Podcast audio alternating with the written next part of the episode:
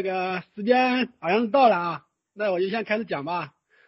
大家好啊，西沟群的朋友们，你们好啊。呃，我是周明和，今天要分享的话题啊，是中国和日本啊，当年是怎么打起来的。我接下来要讲的啊，希望大家都仔细听一听，呃，因为它可能啊，要大开你的脑洞，让你从此改变对于中日战争的看法啊。呃，这里先简单追溯一下啊。中国和日本这两个国家的武力冲突啊，最早大概可以算是唐朝初年的白江口之战啊，有点类似当年韩战的模样。唐朝新罗联军与倭国啊，也就是现在的日本百济联军进行了一场大规模的水战，结果唐朝新罗联军战胜啊，从此以后啊，基本上奠定了此后一千余年间东北亚地区的政治、经济与文化格局。尤其是让日本开启了向唐朝全面学习的啊这样一条谦卑之路。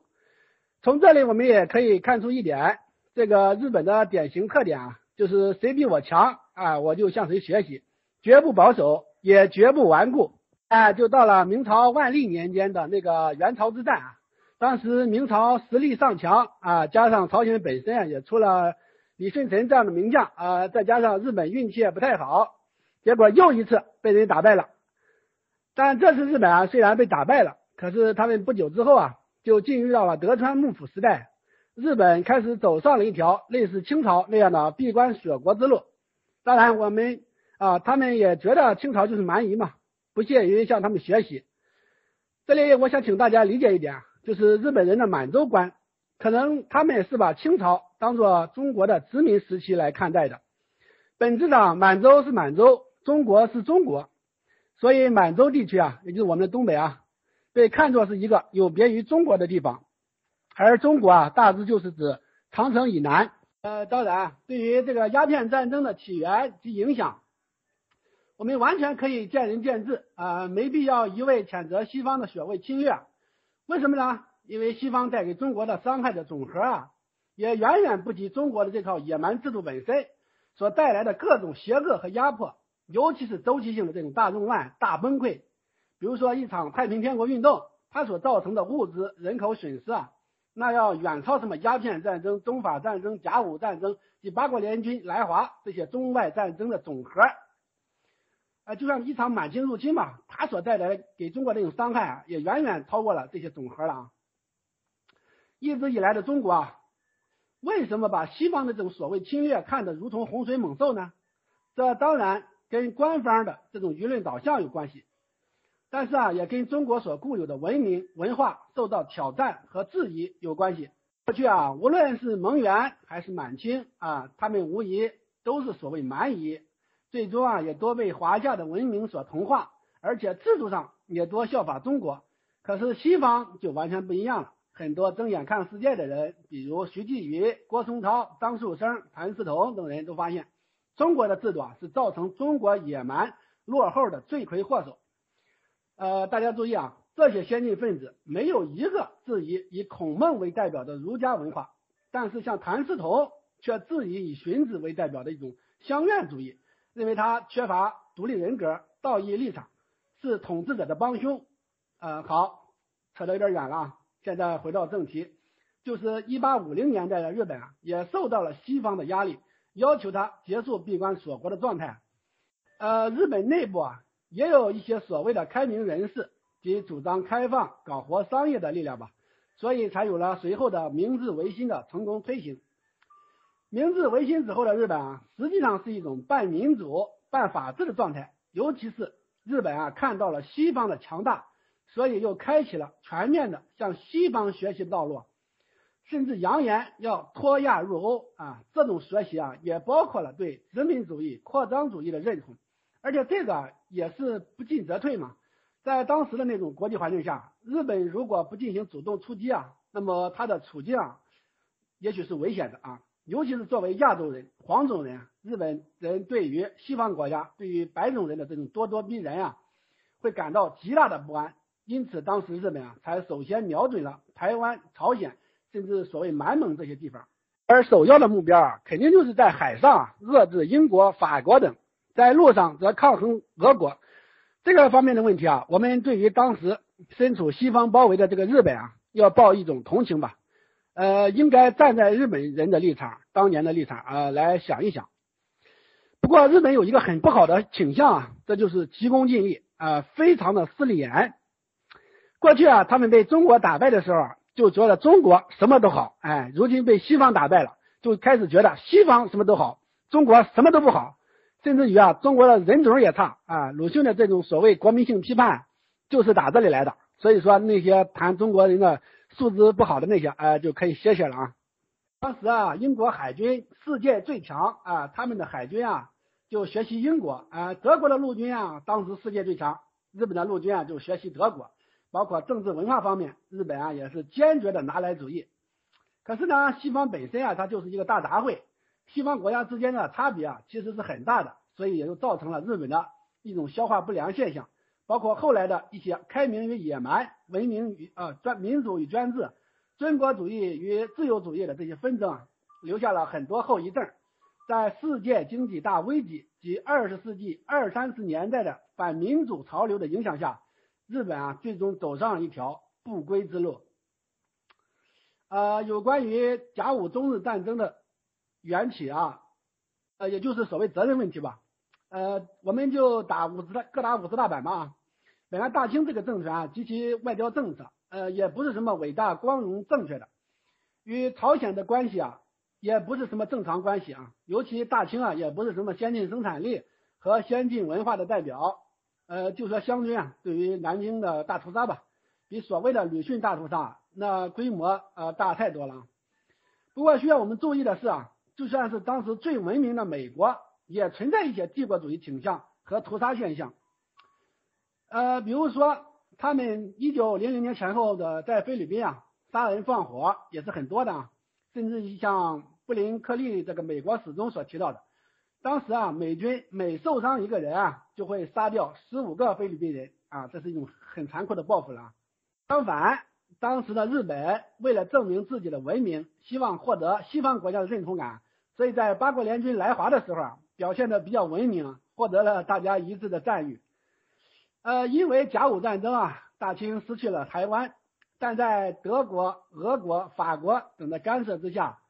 保住了辽东半岛。大清抱着所谓以夷制夷的这种外交策略，把俄国当成了一个需要利用并加以贿赂的对象，尤其是在朝鲜东北问题上。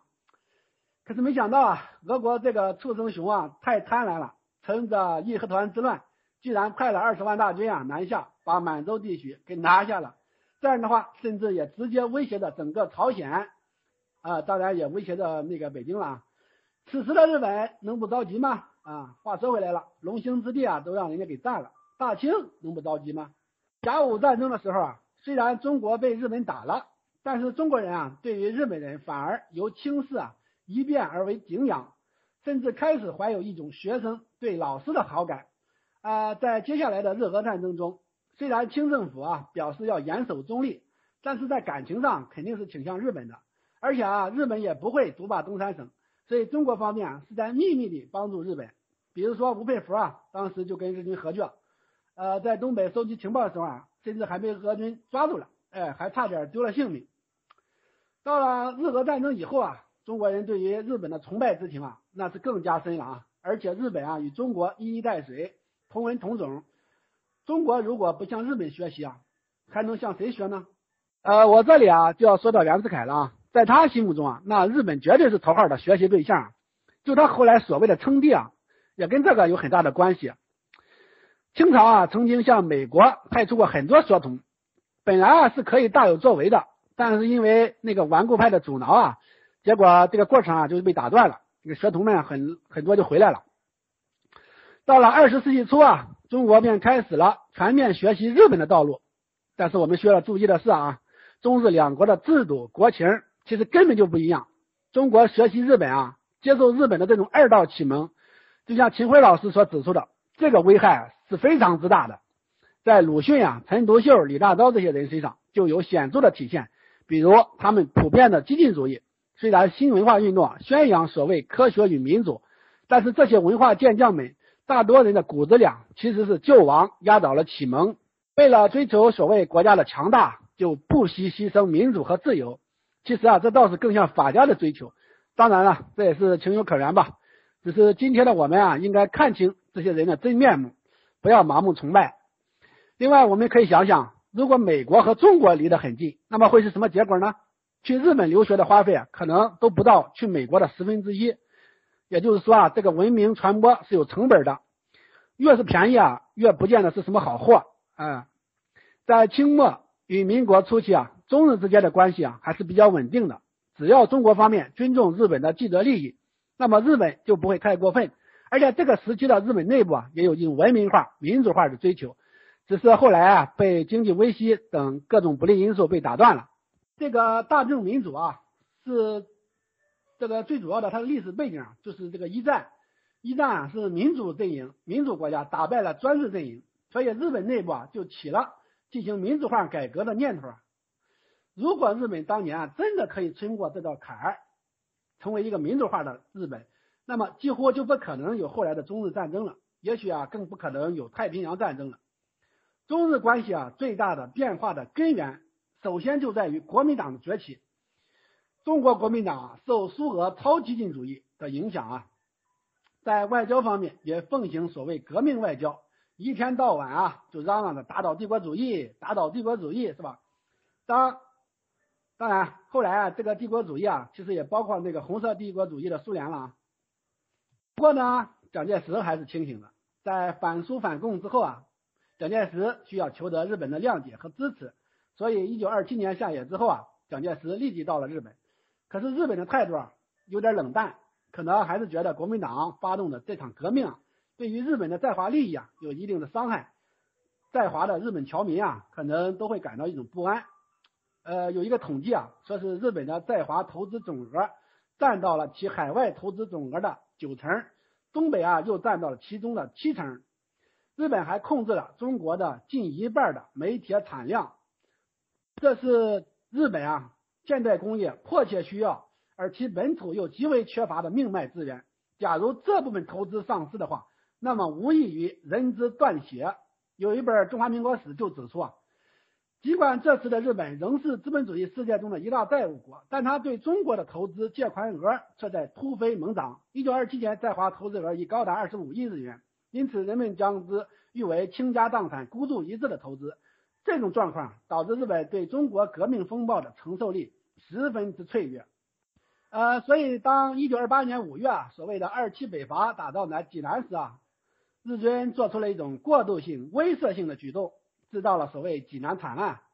济南惨案的的确确是恶化了中日关系，这一点日本后来也承认，说是此一事件必定加深了南京政府对日本感情的恶化，极应予以重视。说起来。在东方会议上决定的保护当地侨民的方针啊，从当时中国的现实情况出发，无论如何，那不是一对一个独立国家所应有的企图。如此用兵啊，使得两国国民的对立情绪更加恶化，而且隐藏着导致战争的因素。呃，这一晃啊，就到了六月份，呃，张作霖啊被爆杀了啊，也就是被暗杀了啊。谁干的呢？现在的有的资料说其实是苏联人干的，但是当时啊，中国人认定了这就是日本人干的。这个事件大大恶化张学良同日本人之间的关系啊，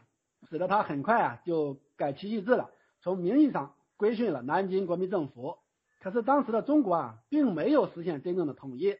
蒋介石啊还面临着来自冯玉祥、阎锡山、新桂系，包括蒋介石，呃，包括张学良等地方势力的威胁。为了对付这些新军阀，蒋介石的首席智囊杨永泰啊，就提出了一个计策。呃，也就是说，从用经济方法瓦解冯系啊，用政治方法解决嫌系，以军事方法对付这个桂系啊，以外交方法对付奉系，所以啊，就后来有了后来啊，蒋介石煽动张学良去挑战苏俄啊，上演什么爱国秀，结果引爆了中东路事件，因为奉军实力很差，呃，张学良的爱国秀演砸了。在这个事件之前啊，蒋介石答应会帮助张学良，但是。事实上并没有，所以伤亡惨重的奉军啊，的确是被削弱了。然而也更加恶化了国民政府同苏俄的关系，也增加了蒋介石啊与张学良之间的不信任，让日本关东军方面在两年后啊敢于放手一搏。这个我前两天啊呃写了一个文章，我说国民党的激进革命啊，完全应验了张梁启超啊曾经的担心，这就是所谓的革命遭瓜分啊。九一八事变之前的一年，就是所谓的中原大战。后来在蒋介石方面胜局基本已定的时候，之前左右摇摆的啊小六子方面挥师入关，加入了蒋介石阵营，接管了华北部分地区啊。这样的话，张学良本人啊也暂时留在了北平，一部分奉军主力啊也留在了华北。于是乎啊，奉天啊也就是现在的沈阳了，有些后方空虚了啊。这一点啊也是造成关东军敢于放手一搏的关键。怎么会发生九一八事变呢？这个我们再从日本方面说说啊，尤其是要从石原莞尔这个家伙身上说说。我在南京政府那十年第三卷中啊，对于石原莞尔的生平和思想啊，都有一个大概的介绍。呃，这里就简单说一说吧。我曾经说过，日本文明啊制度中有一个很不好的传统，就是德就是陆军啊，主要学习的对象是德国的陆军。德国这个国家后来走向法西斯主义、纳粹主义啊。绝对不是偶然的。同样，日本最终亲近德国，走向军国主义啊，也不是偶然的。呃，日本陆军啊，受到德国的各种坏影响，呃，也就在情理之中了。石原莞尔啊及冈村宁次啊等人都去过德国学习，他们对于世界的认识充满了诸如虚无主义、激进主义乃至极端主义的因素啊，信奉这些诸如。社会达尔文主义、尼采主义的东西啊，当然了，石原莞尔啊是一个虔诚的日莲经信徒。这个教派的日莲圣人啊指出过，所谓的统一世界的大规模战争啊注定会发生。所以，石原莞尔为了让日本在这样的终极决战中立于不败之地啊，尤其是在同苏联的武力扩张啊与革命输出的角逐中，处于一种有利地位啊。包括缓解当时的日本的经济危机，就不能不决定把满洲地区给收入囊中。尽管日本天皇及政府当时并不敢这样乱来，担心会遭到西方列强的阻挠啊。起码美国啊是反对这个明确反对这个殖民主义，反对这种战争的。大家知道这个关东军的来历啊，就是由于日俄战争。石原莞尔啊，当时是关东军参谋。他的想法得到了关东军高级参谋板垣征四郎的支持。那大家知道，在日军里，石原莞尔是号称日军之智，板垣啊则号称日军之胆。板垣这个家伙是敢想敢干，而且后来啊，他的地位也很高，呃，曾经做过陆军大臣。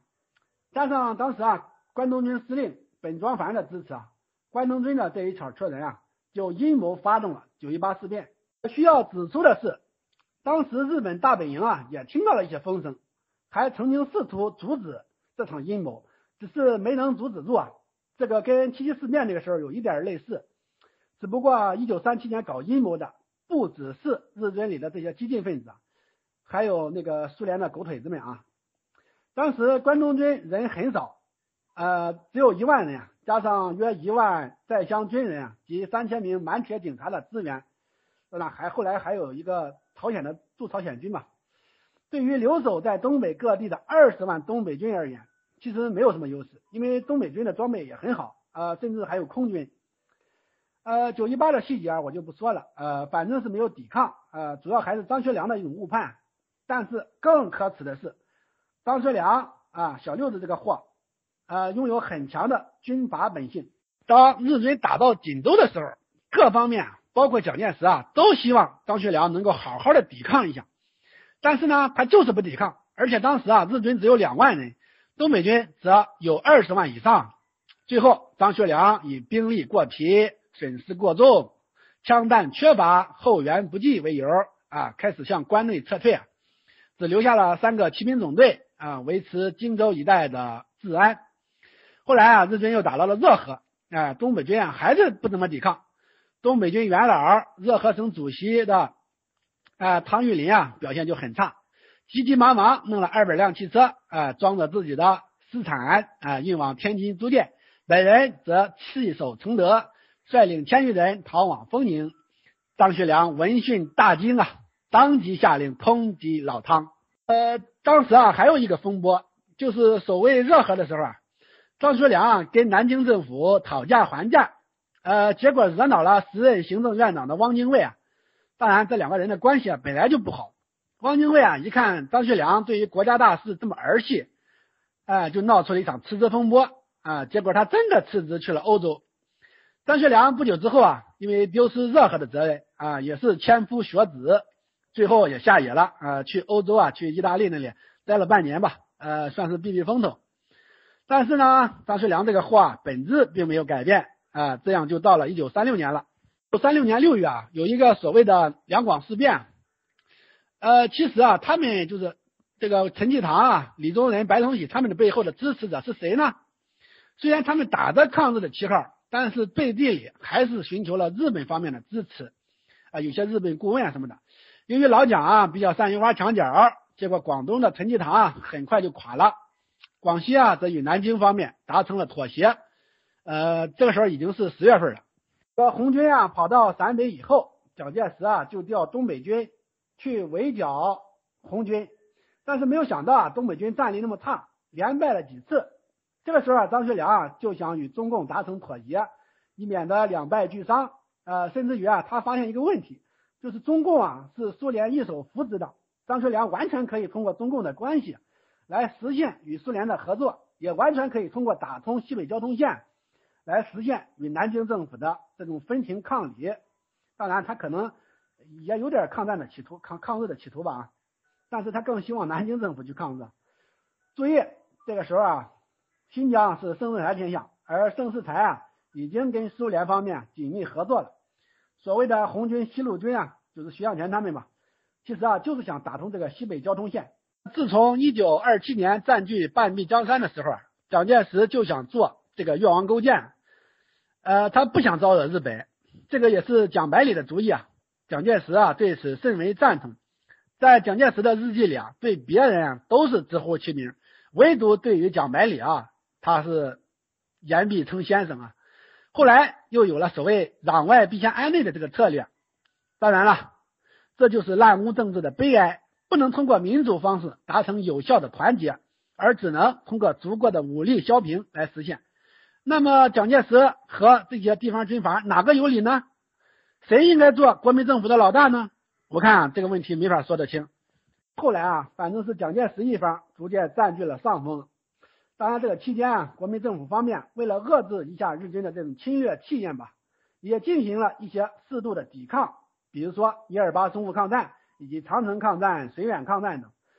一二八淞沪抗战打的就比较好，日军主帅就换了三次，呃，日军不断增援，最后达到了七八万人，国军啊有大概五万人吧，最后伤亡在一万四千人左右，日军啊伤亡在八千人左右，而且。啊。八一三淞沪抗战的时候，蒋介石啊，其实就是想复制一下一二八的模式。国军打得不错啊，最后双方也停战谈判啊。这个我说的是一二八。长城抗战的规模啊，就相当之大。中国军队啊，共出动了三十五个师，三十多万人参加战斗，最后损失达六万多人。日军与伪军总兵力在十五万左右，其中日军伤亡近一万，伪军啊伤亡是三万左右啊。日军这不明显的就是要灭我中华吗？如此，他们如此的咄咄逼人啊！我要说啊，还真不是占据东北啊，占据满蒙地区是真，甚至于想要永久的占据满蒙也是真。但是作为中国内地，那就不一样了。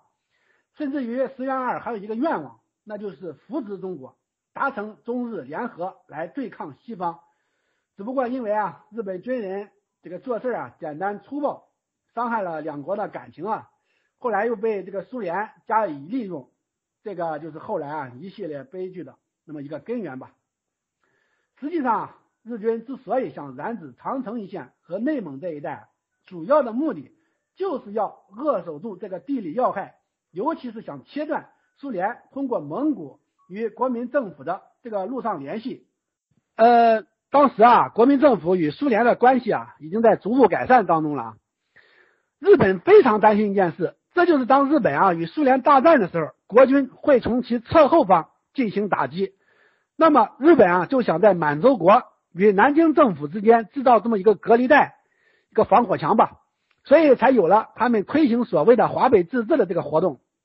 其实啊，就是想扶植或者打造一个不敌视日本的华北政权。随后啊，就签订了那个和美协定了，把国军及国民党的势力啊，逐渐挤压出了平津、河北等地。但是呢，据说这个协定的这个秘密条款啊，蒋介石在日记里说啊，他根本就不知道是何应钦擅自做的签订的，签完也没跟蒋介石打招呼。其中有一条啊，就是不许中央军再踏进河北一步，否则就是违约。呃，我觉得倒是也有可能啊，因为何应钦跟很多日本人啊关系都不错，也许啊他是觉得这个退一步也无所谓啊。但是蒋介石啊，嗯，他他可能后来就不行了。这个时候啊，抗日情绪啊不断高涨，呃，这有宣传的缘故了，呃，也有这种不了解日本真正意图的这种缘故。不过还是有一派人，包括了汪精卫、胡适、陶希圣等人组织了这个所谓的低调俱乐部啊。可惜啊，他们不是主流，而那些真正主张抗日的，其实啊都是各怀鬼胎吧。起码张学良就是要坚决抗日了。当然，这个抗日啊是要加引号的，他更多的还是希望人家去抗日。于是啊，他就联合西北军的杨虎城啊，把前去督导剿共的蒋介石给扣了。这一扣不要紧啊，就引起了红色沙皇斯大林同志的震怒。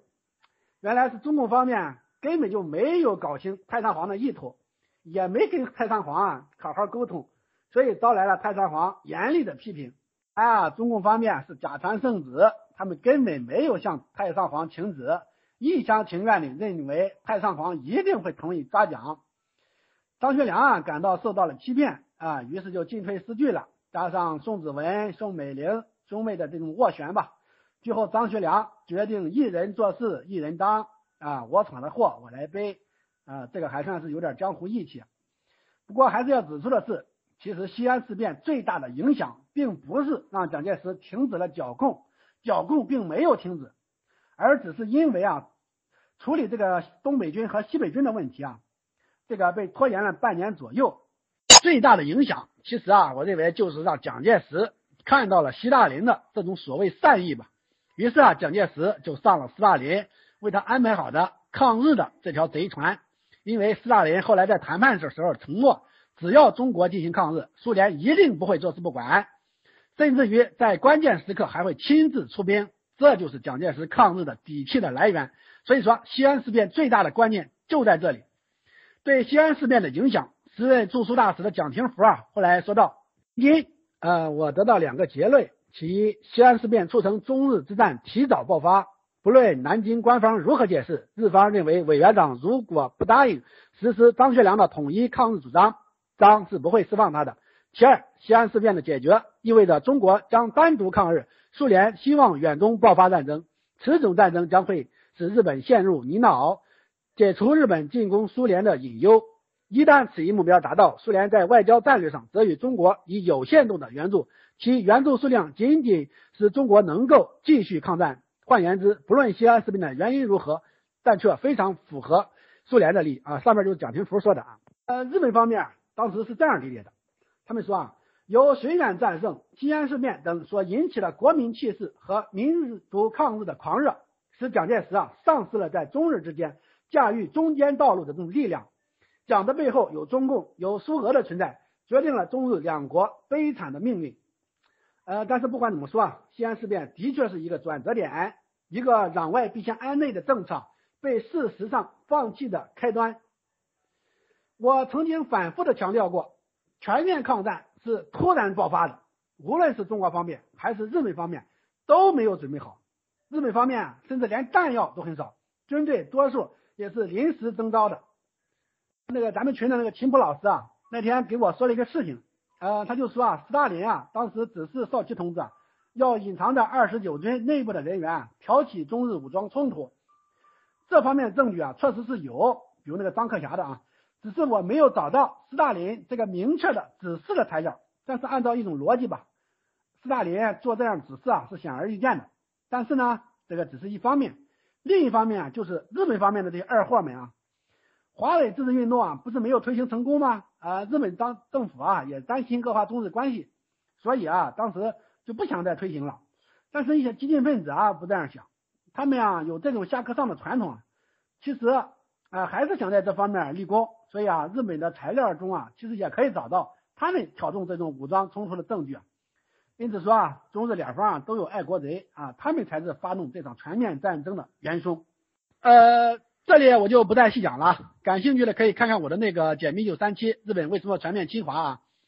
这里我主要是想强调，日本军队方面当时大致有两种意见，一种意见就是以大本营作战部长石原莞尔为代表的以退求和派，石原莞尔啊甚至主张华北驻屯军撤出平津地区，干脆啊撤到山海关以外。免得在那里惹出事端。这个华北驻屯军啊，跟那个义和团运动有关系，呃，这又是爱国贼们制造的这个祸端。另一派啊，就是以作战科长武藤章为代表的以进求和派，意图啊，就是通过武力威慑，迫使国民政府赔礼道歉之类的，类似于啊，重演这个长城抗战后签订塘沽协定一样。因为啊，蒋介石背后啊，有这种抗日舆论的压力啊，以及党内各种反对派及中共的压力啊。所以啊，他在当时啊，的确是采取了一些过度的反应啊，比如派遣几个师北上，其中就包括了两个中央军的师。按照以前的协议啊，蒋介石不应该这样干。虽然他可能啊，真的不知道这个秘密条款，但是啊，责任啊，确实应该由国民党方面来承认。当然了，日本他其实也没什么道理。但是呢，蒋介石啊，这个就是说没有准备好，你就这样干，确实有点盲目了。但是啊，日本方面一看这个架势啊。石原莞尔一派啊，在大本营内部就占据了下风，于是乎华北冲突啊也就在所难免了。尤其是当时啊还发生了一个通州事件，这是一九三七年七月二十九日的事情，造成了五百多日本侨民、顾问、官兵和日本浪人的被杀。呃，通州事件这个幕后黑手啊，大家可以想一想了啊，这个很值得玩味啊。于是日军就大举进攻了，于是平津就沦陷了。为了在对日和谈中啊争取一个比较有利的地位，同时啊也希望西方国家都来严重关切中日冲突。加上国民政府的统治重心在长江下游地区，所以啊蒋介石与陈诚等人啊就决心通过一次迅猛的出击，将驻扎在上海的日本海军陆战队啊都赶下海去。大家注意啊，这次进攻啊是主动型的进攻啊，其实也违反了那个。那个一九三二年签订的那个淞沪停战协定了，国民党方面啊是讳莫如深的，大家从来都是强调日军发起了主动进攻，其实不是，所以后来参与了淞沪战役的国军将领张发奎后来就在回忆录里边说啊，奎说，呃，简言之，呃，我们采取了主动权，日军在苏沽桥攻击我们，我们啊挑起了八一三事变，但是呢，我不能在抗日回忆录中披露这一点，因为我们一向是宣称我们在抗战。啊，我们是在抵抗人家，而不是去主动进攻人家。这是啊，国军战力太差，负责指挥的张自忠啊，水平也很差啊，没有完成目标，结果引来了日军的征兵，于是啊，又引来了国军的征兵，于是日军在征兵，国军在征兵，日军在征兵，国军在征啊，就这么争着争着，就打成了一次大会战了啊。日军先后投入总兵力啊，就是正面的投达到了二十多万，国军啊达到了七十万吧。其实，在一二八的时候啊，完全不是这样。国民政府啊，就小小的增援了一下，就是达到了五万人吧。上回我说了啊，其实日军有七八万嘛。所以啊，战争啊，始终是有节制的。但是这回就不同了，蒋介石有底气了啊，他非要跟日本人硬顶。日本方面一看啊，这不是一个办法，因为军方，向来就像原来啊，就向天皇承诺了，说是一个月可以解决中国事变，后来啊，又承认是承诺啊是三个月就可以解决。啊，我想请大家注意啊。这句话到了中国这里啊，就是三个月解决中国事变啊，居然就成了日本决心三个月灭亡中国的这么一个奇怪的版本啊！这实在是政治误导的典范，因为人家说的，因为人说的根本就不那个意思。因为当时啊，日本完全没有大规模战争的准备啊，前面说了，弹药少，兵员少，也没有转入战时体制，财政也没做好，尤其是满洲的建设还在如火如荼的进行，这个。十年建设啊才搞了五年，不愿意被打断。而在中国方面，蒋介石啊，其实他也说了，在庐山那个讲话的时候，他就讲的清清楚楚。蒋介石说：“和平未到绝望时期，绝未绝不放弃和平；牺牲未到最后关头，绝不轻言牺牲。”为了赶快解决中国事变啊，日军于是又一次性的派出了四个师团，约十万之众，从金山卫登陆，直接就抄了国军的后路了，造成了啊这个淞沪战场的国军的大溃退啊。上回我讲这个学的时候讲到这个啊，就这里就不再多说了。应该说这次大溃退啊，是影响重大的，而蒋介石啊是这场溃大溃败的主要责任人，因为啊他违背了一个兵家常识啊，这就是预备队的问题。像孙立人这些名将手上都这个预备队啊，是是绝对不会放松的啊。预备队啊，中国的这方面预备队本来就少，蒋介石啊还把预备队全部调上了前线，结果造成了后方的空虚啊，以及关键时刻的反应迟钝啊。这一场大溃败不要紧，居然使得前线的日军啊完全不顾大本营的命令，为了追求更大的战果，为了追求啊谈判的更好的砝码，结果啊一不小心啊就把南京给打下来了啊。并且制造了一场震惊中外的屠杀。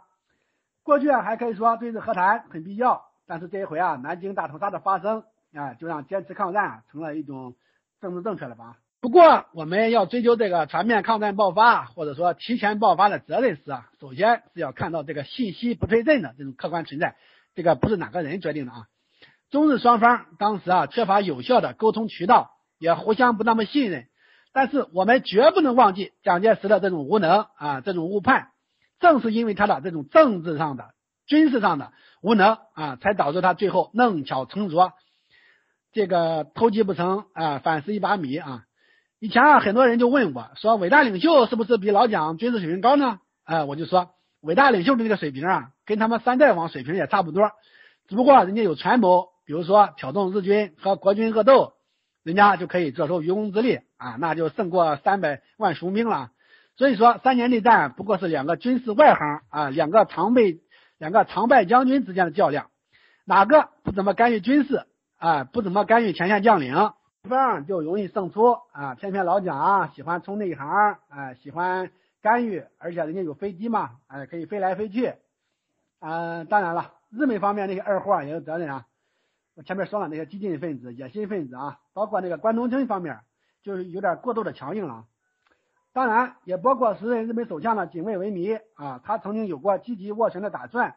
但是由于担心被激进分子暗杀，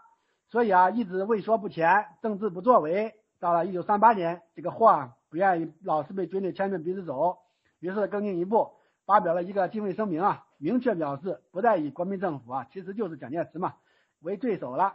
而期待与中国新政权呃调整邦交，其实啊，这个就是那个汪精卫嘛，他去谈判的这么一个历史背景嘛。那个就是说也也是有原因的。这敬畏声明啊，就无异于不再承认蒋介石的这个领袖地位了。这个敬畏啊，显然是小看了蒋介石啊在中国的这个影响力和控制力。呃，后来啊，冈村宁次就发现了这一点，说蒋介石啊，他他这个影响力、控制力非常之大。呃，从这里啊，我们可以可以看出啊，一个独裁党、一个独裁者或者一个政党，完全是可以将个人的利益、政党的利益凌驾于国家之上，凌驾于民族之上。大家一定要注意这一点。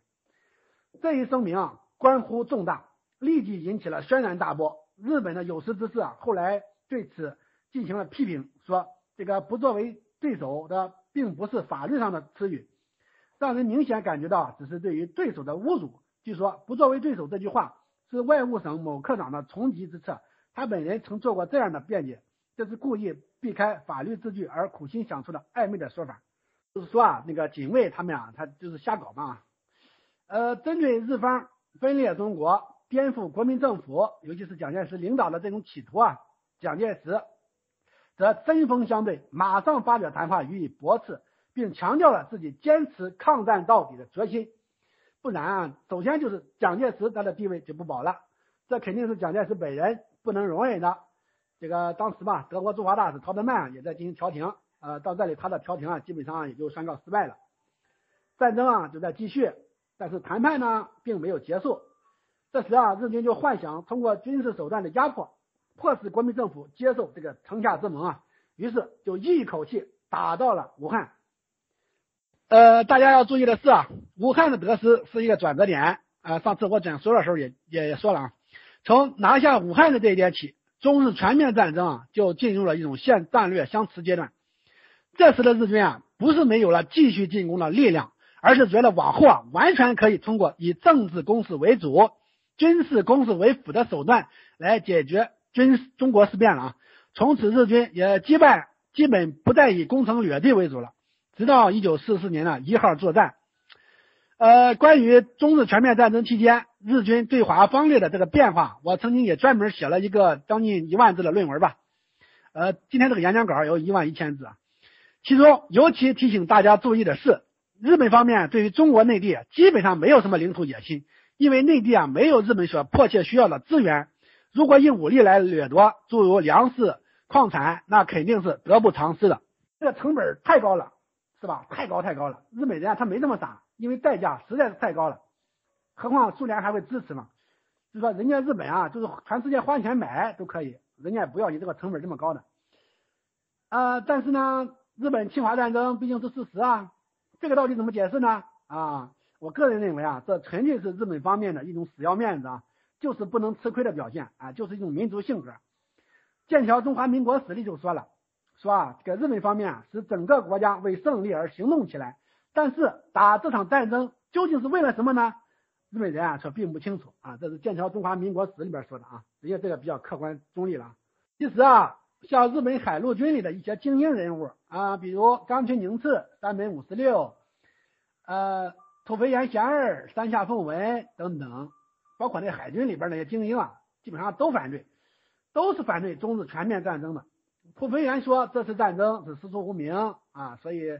那个劝告境外赶紧把这个战争结束。然后冈村啊，曾经是何应钦、孙传芳等人在士官学校里的班主任啊，区队长就是，